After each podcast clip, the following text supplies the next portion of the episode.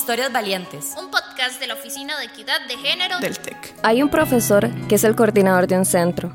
Cuando terminó la clase ese viernes, como a las 5 de la tarde, ese profesor se acercó al laboratorio, se dirigió a mí y delante de otros compañeros me dijo, como usted es la única mujer, es la encargada de barrer, limpiar y dejar todo ordenado.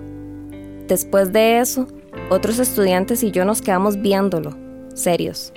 Y él comenzó a cambiar un poco lo que había dicho, como, bueno, la dejo como la encargada de supervisar que todo quede limpio.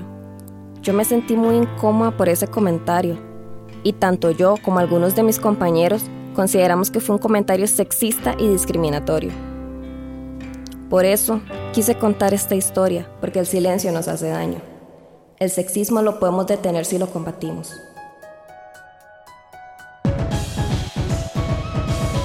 Historias Valientes. Un podcast de la Oficina de Equidad de Género del TEC.